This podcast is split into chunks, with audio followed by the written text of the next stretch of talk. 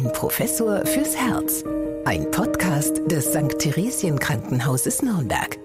Ein herzliches Willkommen zu einer neuen Episode unseres Podcasts Ein Professor fürs Herz mit Professor Dieter Ropers, Chefarzt der Medizinischen Klinik für Kardiologie und internistische Intensivmedizin am St. Theresien Krankenhaus Nürnberg. Und mein Name ist Anja Müller. Ja, hallo Dieter, mal gleich die Frage an dich. Wenn du deinen Tag heute so anschaust, was meinst du, überwiegen in deinem Blut im Moment eher die Glückshormone oder die Stresshormone? Na, das ist einfach. Die Glückshormone natürlich, weil wir endlich wieder einen Podcast aufzeichnen können hier im Funkhaus in Nürnberg. Ja, das ist sehr schön, denn äh, dann äh, bist du dann äh, schon auf jeden Fall gut eingestimmt auf unsere, unser heutiges Thema, nämlich Herz und Hormone. Und wir wollen nämlich gleich noch näher darauf eingehen, welche Hormone für unser Glücksgefühl oder unser Stressempfinden verantwortlich sind.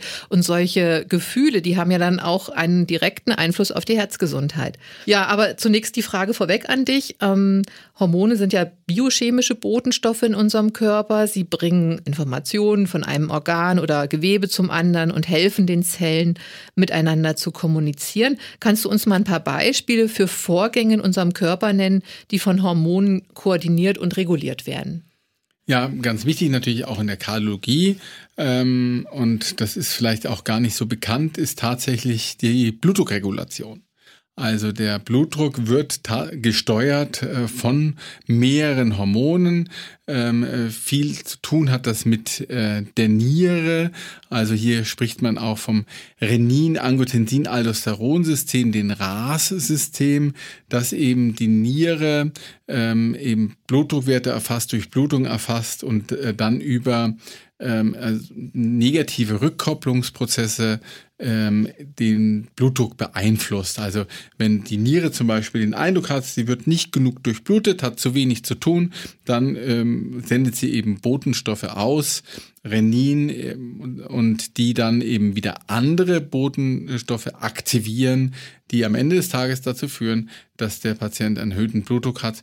Und wenn das eben dauerhaft aktiviert ist, äh, dann entsteht so ein ähm, ähm, hoher Blutdruck und das kann man tatsächlich messen. Also wenn diese RAS-Stimulation Ursache für den hohen Blutdruck ist, dann kann man einfach über die Messung der Hormonkonzentration im Blut feststellen, dass das eben hier hochreguliert ist und dann äh, wäre eine Eingriffsmöglichkeit eben ähm, eine, die Verwendung von Medikamenten, die genau dieses RAS-System hemmen. Stresshormone natürlich beim Herzen auch eine große Rolle spielen. Heute Morgen zum Beispiel. Wir hatten ja ein bisschen ähm, diese Zeitvorgabe, diesen Termin hier im Funkhaus, um das aufzuzeichnen.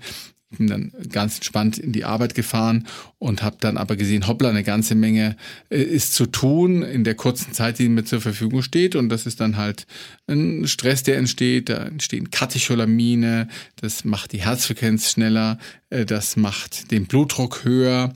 Ähm, also das sind auch Regelmechanismen, die wir sozusagen noch aus der Zeit haben, wo wir vom Segelzahntiger davon gelaufen sind. Äh, denn da braucht es ja dann Aktivität, braucht es ein höheres Herzzeitvolumen und das machen die Stresshormone Adrenalin und Noradrenalin. Die Schilddrüse zum Beispiel auch ein wichtiges hormonelles Organ, äh, wo es über äh, die Regelungen des ähm, ja, Energiestoffwechsels in den Zellen hinausgeht bis hin zu dem ja, Aufbau von äh, Eiweißen.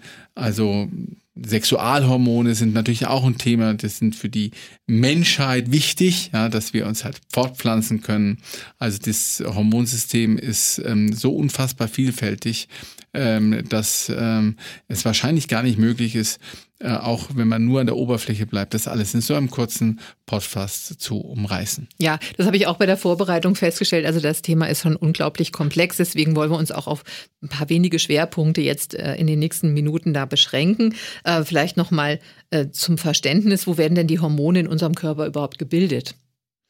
Nun gut, es gibt ähm, klassische äh, Organe, die als Hormonorgane ja, glaube ich, auch jedem so bewusst sind. Zum Beispiel die Schilddrüse, so ein klassisches hormonbildendes Organ, was schon wieder weniger äh, bekannt ist. Es gibt auch eine Nebenschilddrüse, wo eben nicht die klassischen Schilddrüsenhormone produziert werden, sondern zum Beispiel das Parathormon, das äh, im Knochenstoffwechsel eine Rolle spielt, beim Kalziumstoffwechsel eine Rolle spielt. Da muss man eben aufpassen, wenn die Schilddrüse entfernt entfernt, dass man nicht diese ähm, Bereiche mit entfernt, weil es dann eben zu Kalziummangel kommen kann mit den entsprechenden Auswirkungen auf den ähm, Knochenhaushalt. Ähm, da ist es zum Beispiel eine Möglichkeit, dass man diese ähm, Bereiche entnimmt und zum Beispiel in den Unterarm reimplantiert. Dann werden die ähm, Hormone eben dort ähm, produziert und in den äh, Blutkreislauf abgegeben, damit eben der Kalziumhaushalt wiederhergestellt werden kann.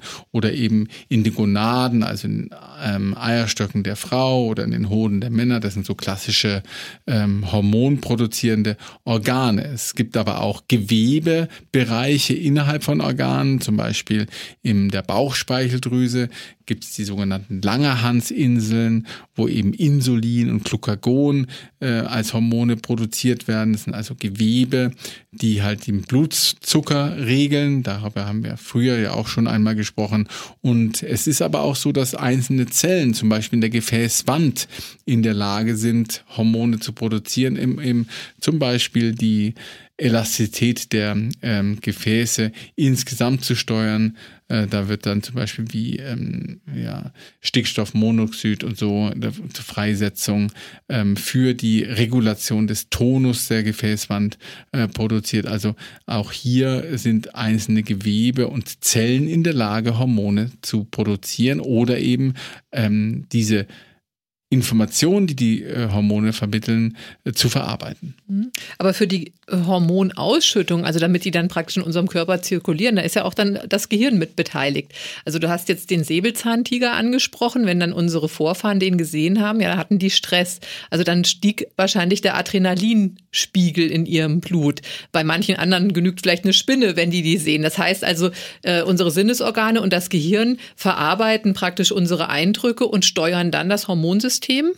Genau, das ist eine Sache. Da haben wir ja äh, die Epiphyse, so ein Bereich im äh, Gehirn, das sozusagen Steuerungseinheit ist, oder den Hypothalamus, wo eben ähm, auch ähm, wieder Hormone produziert werden, die ihrerseits dann andere Hormone ähm, ja, ähm, auslösen.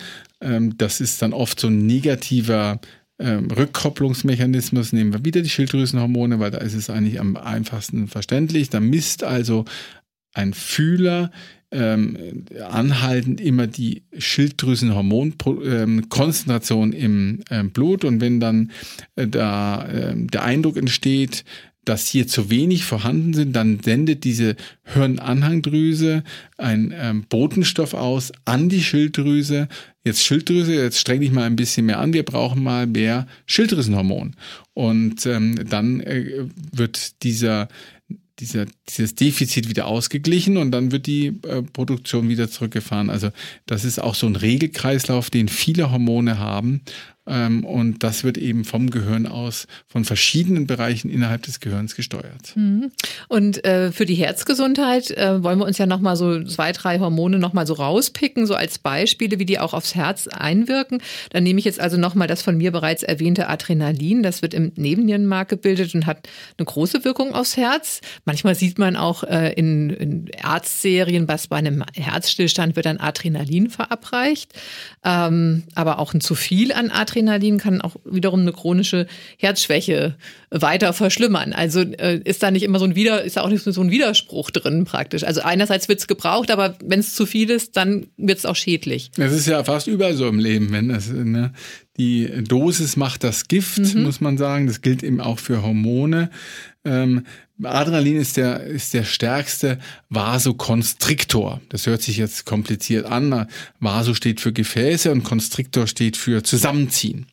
Also wenn wir jetzt ähm, zum Beispiel einen Patienten haben, der hat einen kardiogenen Schock, die Herzleistung reicht nicht mehr aus, dann äh, kann man mit dem Adrenalin, wie im in den Fernsehserien gezeigt, ähm, die ähm, Gefäße dazu veranlassen, dass sie einmal sich maximal zusammenziehen. Das ist dann für das Herz ein Reiz, sein, seine Aktivität zu steigern und äh, den Blutdruck eben zu steigern. Gleichzeitig wird die Herzfrequenz durch das Adrenalin ähm, beschleunigt, sodass das Herzzeitvolumen insgesamt ähm, erstmal höher wird. Das ist die gute Nachricht. Das macht der Körper selber, aber wenn man es als Medikament zuführt, erreicht man natürlich sehr viel mehr Dosen. Es ist allerdings so, dass ähm, dann natürlich ähm, das Herz auch gegen diesen hohen Widerstand, weil die Gefäße eben so verengt ist, muss sie diesen hohen Widerstand überwinden. Ähm, und das ist natürlich auf Dauer für so ein geschwächtes Herz dann wieder ein Problem. Das heißt, diese, ähm, diese Katecholamine, wenn man die länger ansetzt, dann, dann kann es, dann kann es wirklich problematisch werden, weil das Herz dann ähm, diese Vasokonstriktion nicht mehr überwinden kann und eben dann eben eher noch schlechter wird. Deswegen gibt es dann ähm, gezielte ähm, Katecholamine, die diesen Effekt auf die Gefäßenge nicht ganz so haben, wo der Widerstand nicht ganz so nach oben geht, aber trotzdem die dann in dem Fall gewünschten Eigenschaften der Katecholamine erhalten bleiben, wie zum Beispiel Noradrenalin oder äh, Doputamin oder Dopamin, so heißen diese Stresshormone, die nicht ganz so äh, sehr einen Einfluss haben auf die, äh, auf die Engstellung der Gefäße. Ich meine, wenn ein Patient schwerst, schwerst äh, krank ist ähm, und zum Beispiel eine Blutvergiftung hat, äh, einen sogenannten septischen Schock und man gibt dann eben diese diese Katecholamine, das ist nämlich so, beim septischen Schock sind die Gefäße immer sehr weit gestellt. Deswegen kommt der Patient in so eine kritische Situation. Durch die Katecholamine äh, werden die Gefäße dann wieder enger gestellt, der Patient kann sich stabilisieren. Aber wenn das lange anhält, dann ist diese Engstellung unter Umständen dafür verantwortlich, dass die Patienten ähm, relevante Durchblutungsstörungen in den Beinen zum Beispiel bekommen. Und das ist dann auch nicht gut. Also wie gesagt, es ist dann auch ein bisschen ärztliche Kunst, ähm, das zu steuern. Dafür kann man Parameter ableiten auf der Intensivstation und ähm, auf die Weise eben äh, das optimal zu trainieren. Bei manchen Patienten allerdings, das wissen Sie, äh, kann man auch mit solchen Medikamenten das Leben der Patienten nicht mehr retten. Das ist die ganz akuten Verläufe, aber auch wenn jemand chronisch zu viele Katecholamine ähm, produziert, kann es eben dazu kommen, dass er einen Bluthochdruck entwickelt. Das ist eine der häufigsten Ursachen. Ein, ein anhaltender Stress, anhaltender Schlafmangel, anhaltende Überforderung, zu viel Katecholamine der Patient entwickelt einen Bluthochdruck. Mhm. Also das ist genau das, worauf ich jetzt auch nochmal hinaus wollte. Auch das Cortisol beispielsweise, das ist ja auch so ein weiteres Hormon, das mit Stress im Zusammenhang steht und auch dann stark aufs, auf Herz und Kreislauf einwirkt. Das heißt, wir könnten es auch selber ein bisschen bisschen steuern, wie viel davon praktisch unser Körper produziert, indem wir eben unseren Lebensstil überprüfen, indem wir mehr auf Entspannung achten beispielsweise. Wenn es denn so einfach wäre. Ja, sicherlich. Ja. Also das, das hatten wir ja auch schon mal das Thema bewegt, dass du auch gesagt hast, na gut, es gibt diesen negativen Stress, es gibt aber auch positiven Stress. Aber wenn man eben äh, vielleicht jetzt auch schon mal weiß, ja, dass man da so ein bisschen sensitiv ist oder anfällig oder auch vielleicht eben diese Probleme hat, äh, dass man dann eben auch selber entgegensteuern kann. Ja, gerade heute hatte ich eine Patientin, die bei uns aufgenommen worden ist, schon älter, schon über 80, mit ho hohem Blutdruck. Und die hat mir eben erzählt, dass sie sich so wahnsinnig aufgeregt hat in den letzten Tagen. Immer muss sie sich aufregen, ja, über die Nachbarn, über die äh, Tochter, über das Enkelkind, äh, über was weiß ich. Und dann sage ich zu ihr, meine Güte, äh, die Weisheit des Alters, äh, die ist Ihnen wohl noch nicht untergekommen. Und dann hat sie gefragt, was ich denn darunter verstehe. Ja, Sie haben jetzt schon so viel erlebt, so viele Lebensjahre und so viel Erfahrung. Warum können Sie es nicht einfach mal ein bisschen ruhiger angehen lassen? Und dann sagte sie, das ist einfach bei ihr drin und das kriegt sie nicht weg. Mhm. Und ich glaube, es ist eben nicht so einfach, jetzt zu sagen, ich äh, bin jetzt entspannter. Ich glaube, da braucht es auch Anleitung unter Umständen und da gibt es ja Methoden, autogenes Training und so weiter, äh, die da vielleicht helfen können. Aber auch so einfache Sachen wie zum Beispiel ähm, Schlaf ähm, ist ja extrem wichtig, was ähm, äh, gerade die Cortisolfreisetzung betrifft, also Menschen, die zu wenig schlafen, die haben eben auch zu viel Cortison im Blut ähm, oder eben Schlafmangel generiert auch ein Hormon, was äh, dazu führt, dass man ähm, ja mehr Bauchfett ansetzt. Das ist gut bekannt. Ähm, deswegen ist das in dem Zusammenhang auch nicht gut, äh, wenn man eben chronisch zu wenig schläft. Mhm. Ja, gut, wobei du da ja selber schon auch öfters mal davon betroffen bist. Äh, das bringt schon deinen Beruf mit sich. Ähm, ja, wie kann man dann dagegen steuern irgendwo? So, das ist ja dann auch, wie, wie du schon wahrscheinlich gesagt hast, es, es kommt immer ein bisschen auf die persönliche Situation drauf an.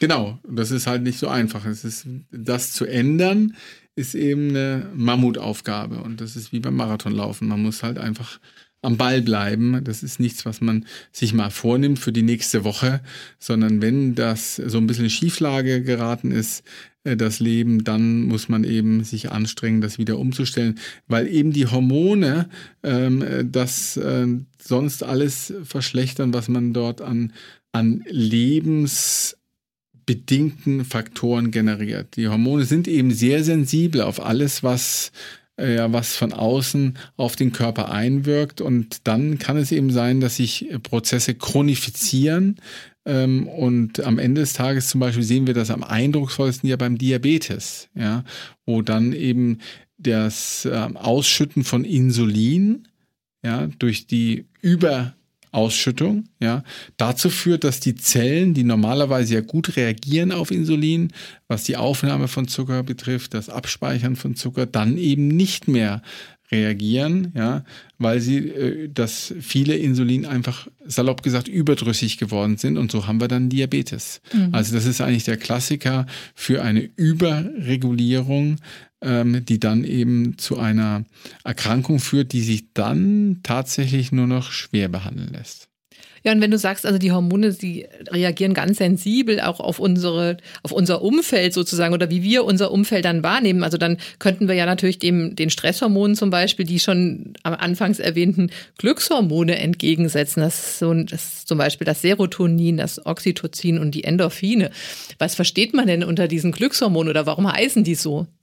Ja, weil sie glücklich machen. Wenn man die, wenn die, die vermitteln eben im limbischen System, das ist so das emotionale System bei uns im zentralen Nervensystem, ähm, das Gefühl von Zufriedenheit und von Glück ähm, und sind auch gut messbar, wenn es um Assoziationen geht mit äh, Situationen, die dem Menschen früher vielleicht auch glücklich gemacht haben, äh, dann steigt das an. Oder das äh, Klassiker ist ja die Endorphine, die man ähm, gerne freisetzen kann, zum Beispiel sportliche Aktivitäten. Der Ausdauersportler kennt ja das Runners High, also wenn er dann läuft und dann so ab 10 Kilometer, dann werden diese Endorphine freigesetzt und dann äh, fühlt er sich besonders gut und das hält dann auch äh, eine bestimmte Zeit lang an. Also Endorphine sind eben ähm, Hormone, die glücklich machen. Ja, die werden auch zum Teil freigesetzt, zum Beispiel durch Schokolade wird, führt bei manchen dazu, dass Endorphine freigesetzt werden.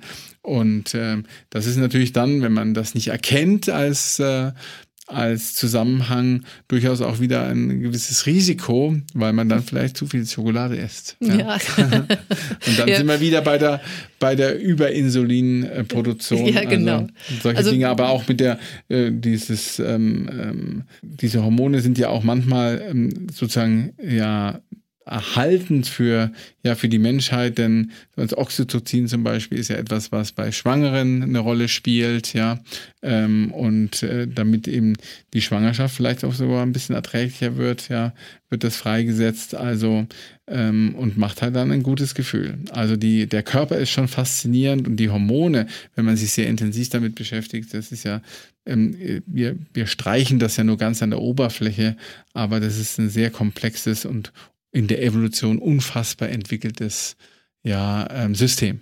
Dann wäre es ja super, wenn man jetzt zum Beispiel diese Glückshormone auch so künstlich zuführen könnte. Ja, beispielsweise durch irgendwie ein Medikament. Ist das möglich? Kann man die künstlich ersetzen?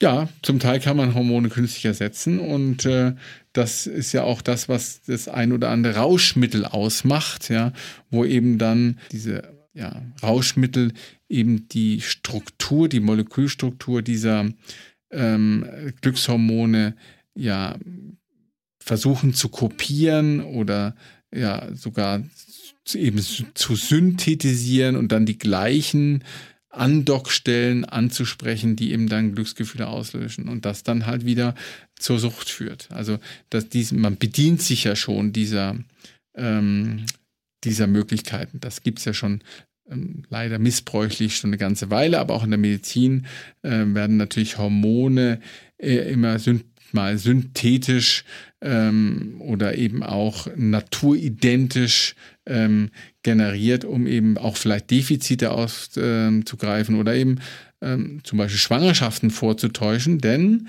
äh, zum Beispiel das Kontrazeptivum schlechthin, die Pille, ja, seit den 60er Jahren, ja, ähm, ist ja nichts anderes als ein hormonelles Vortäuschen einer nicht vorhandenen Schwangerschaft. Ähm, damit so wirkt Kontrazeption. Mhm. Oder auch in der Frauenheilkunde ist es ja auch so, dass man dann in den Wechseljahren oder in der Menopause dann auch ähm, Östrogene äh, teilweise auch angeboten bekommt, um das auszugleichen. Den Östrogenmangel, der da eintritt, äh, ist immer noch äh, auch kontrovers diskutiert. Ähm, äh, denn da denke ich, da braucht es auch ein gewisses ärztliches Fingerspitzengefühl, ähm, weil letztendlich ähm, gehen da ja auch die Meinungen auseinander, was die gesundheitlichen Folgen von solchen Ersatzhormonen angeht. Na gut, aus individueller Sicht ist es ja so, dass Frauen der Menopause ähm, häufiger ähm, Stimmungsschwankungen entwickeln oder so eine inadäquate Schweißneigung, die dann tatsächlich ähm, die Lebensqualität nachhaltig beeinträchtigen. Und hier ist es natürlich so, wenn man die das Fehlen dieser Hormone ausgleicht, sich diese Beschwerden auch äh, deutlich lindern lassen und damit die Lebensqualität der betroffenen ähm, Patientinnen äh, wieder steigt. Auch ist es so theoretischer denkbar, dass die weiblichen Geschlechtshormone, die übrigens auch die Männer produzieren, halt in, deutlich unterschiedlicher Menge, ähm, dass die äh, ja, ähm, darüber haben wir schon in anderen Podcasts gesprochen, ja auch einen präventiven Charakter haben, was das Vermeiden von Schlaganfall und Herzinfarkt betrifft. Das Problem ist eben, dass ähm, es aber dann zu einer Häufung von ähm, Krebserkrankungen kommt und dass man großen Studien herausgefunden hat, dass der eine Effekt den positiven Effekt eben ganz ausgleicht. Also man verhindert Schlaganfall und Herzinfarkte, aber hat dafür eben ein Mehr an Krebserkrankungen. Und deswegen muss das eine Entscheidung sein, die die Patientin zusammen eben mit dem Arzt äh, trifft, dann da gibt es ja auch viele Aspekte äh, zu beachten, zum Beispiel auch Familienanamnese, individuelles Risiko für Krebserkrankungen. Wenn das sehr hoch ist, dann würde ich sehr davon abraten, Hormon Replacement Therapie, also HRT, ja, äh, durchzuführen. Und dann muss man halt über andere Möglichkeiten nachdenken. Also es muss auf jeden Fall etwas sein, was die Patientin mit ihrem äh, Frauenarzt oder ihrem Internisten, Hausarzt bespricht. Aber in der Männergesundheit wäre es ja genauso, denn ich sage jetzt mal, auch der Testosteronspiegel geht ja auch bei Männern zurück. Also da äh, gibt es ja auch äh, Überlegungen, ja, führt man dann Testosteron zu, ja oder nein? Genau, und das, es gibt ja auch tatsächlich Erkrankungen, ähm, wo man, äh, wo es auch sinnvoll sein kann, äh, wenn man Testosteron ergänzt, wenn man zum Beispiel eine entsprechende Operation ähm, hatte und die, Testosteron ähm, produzierenden Organe eben nicht mehr vorhanden sind oder man braucht eine antihormonelle Therapie, aus welchen Gründen auch immer. Ähm, äh, um Testosteron hat ja auch ähm, aktivierende äh, Aspekte. Ähm, Testosteronmangel kann sich auch in ähm, ja, psychischen Erkrankungen, insbesondere ähm, ja, stimmungsbedingten Erkrankungen ähm, ausbilden. Also das dann, dann ist es durchaus sinnvoll, dass man bei den ähm, äh, Menschen, die betroffen sind, eben Testosteron ersetzt. Das kann man machen, indem man einfach ähm, in regelmäßigen Abständen zum Beispiel intramuskulär dieses Hormon appliziert. Also ähm, die Möglichkeiten gibt es, aber auch da ist es eben so, ähm, einmal, äh, dass man das natürlich wissen muss, äh, dass man aber auch um die Risiken weiß und das kann am Ende des Tages nur ähm, ein Arzt, äh, der sich mit dem Patienten auch äh, auseinandersetzt und auch äh, herausfindet, was jetzt wichtig ist und wie der Patient beeinträchtigt ist und was für Risiken hat, mitentscheiden. Das sind keine Dinge, die man als Patient so äh, über Dr. Google äh, sich erarbeiten kann. Dafür ist das Hormonsystem ehrlicherweise viel zu komplex. Also Eingriffe in das Hormonsystem muss man wirklich gut bedenken, denn hier ist immer eine ganze Kaskade von verschiedenen Stoffwechselprozessen betroffen, die man als Laie gar nicht erfassen kann. Und deswegen gibt es da ja auch spezielle Fachärztinnen und Fachärzte, nämlich die Endokrinologen und Endokrinologinnen. Und äh, gibt es da auch so Schnittstellen, Kardiologie, Endokrinologie, ähm, äh, auch so ein wie soll ich sagen, ja, so eine engere Zusammenarbeit dann auch? Gut, es gibt natürlich Erkrankungen, die, ähm, wo der Endokrinologe bedeutend ist, äh, zum Beispiel die äh, Herzerkrankungen, die ausgelöst werden durch äh, eine, ähm, Schilddrüsenüberfunktion, das gibt Rhythmusstörungen und Herzmuskelerkrankungen, auch Schilddrüsenunterfunktion im Übrigen, wenn sie ausgeprägt ist, kann äh, das Herz äh, nachhaltig beeinträchtigen. Hier ist es sicher richtig und wichtig, dass man den Fach Arzt ähm, mit hinzuzieht, den Endokrinologen. Ähm, es gibt ähm, Fragestellungen zum Cortison. Ja, Cortison ist ja auch ein Medikament, was sehr häufig verwandt wird, weil es immunsuppressiv wirkt. Also das zum Beispiel ein überaktiviertes Immunsystem bei Autoimmunerkrankungen, bei Rheuma oder so herunter äh, moduliert. Kann man ähm, Steroide eben substituieren als Tabletten, als Spritze. Ähm, aber auch da ist es erforderlich, weil ähm, diese dauerhafte ähm, Substitution von äh, Cortison eben eine ganz erhebliche Menge an vielen, vielen Risiken birgt, vielleicht auch einen Endokrinologen mit an Bord zu haben. Und in den letzten Jahren ist eben der Diabetes als endokrinologische Erkrankung, als Erkrankung der Hormone ähm, sehr, sehr in das Zentrum auch des Kardiologeninteressens äh, geraten, so dass man hier schon vom Kardiodiabetologen oder von Diabetokardiologen spricht. Also hier gibt es eine sehr enge ähm, gewissermaßen ja, ja, Zusammenführung beider Fachgebiete, Endokrinologie, Diabetologie, Kardiologie, äh, weil es eben äh, gezeigt werden konnte, dass mit medikamentösen ähm, Therapien, die dort entwickelt worden sind, auch Herz- und Nierenerkrankungen gut behandelt werden. Ja, also wie du schon sagst, also die, die, Beteiligung der Ärztinnen und Ärzte ist sehr wichtig. Trotzdem kann man auch manchmal in der Apotheke sich heutzutage irgendwie was kaufen. Also zum Beispiel Melatonin-Spray. Melatonin ist ja ein Hormon, das bei uns dafür sorgt, dass wir in den Schlaf kommen. Findest du das okay oder, oder ist das in so einer kleinen Dosierung oder ist da überhaupt richtig Melatonin drin? Also kann man da unbedenklich sich irgendwas in der Apotheke holen? Na gut, also die äh, Medikamente, die frei verkäuflich sind, sind ja relativ, relativ um ähm, bedenklich. Und dann hat man ja, wenn man es in der Apotheke auch tatsächlich kauft, ja, immer noch den Apotheker zwischengeschalten, der einen, wenn er verantwortlich ist, einen auch so ein bisschen über die Risiken aufklärt. Oder es ist sicherlich auch sinnvoll als, als ähm, ja, Kunde, ja, weil ich weiß ja nun gar nicht, ob er Patient ist, äh, derjenige, der es tut, aber als Kunde sich da auch nochmal beraten zu lassen. Problematisch sehe ich es eher da in den zunehmenden ja, Entwicklung der, der internetbasierten Arzneimittelversorgung, also dieser ganzen Internetapotheken, wo man diese Beratung nicht hat. Also ich wäre, das kann ich nur noch mal sagen hier an der Stelle, ganz vorsichtig, wenn ich in dieses hochkomplexe Hormonsystem des Körpers in irgendeiner Form eingreife, denn da hängt eben so viel dran, äh, dass man das unter Umständen gar nicht absieht und auch gar nicht vermutet, welche Zusammenhänge hier eigentlich ähm, bestehen und was für ähm, Kaskaden von Fehlentwicklungen ausgelöst werden, wenn ich eben mir Hormone zuführe, ähm, die ich am Ende des Tages vielleicht gar nicht benötige. Hm. Und man muss ja auch wirklich nichts einnehmen, das haben wir ja auch schon gerade festgestellt. Also steigern Sie doch einfach die Anzahl Ihrer Glückshormone, zum Beispiel durch Podcast hören oder durch Schokolade essen oder durch Kuscheln. Und wir würden uns freuen, wenn Sie auch das nächste Mal wieder dabei sind, wenn es heißt, ein Professor fürs Herz. Wir freuen uns auf Sie.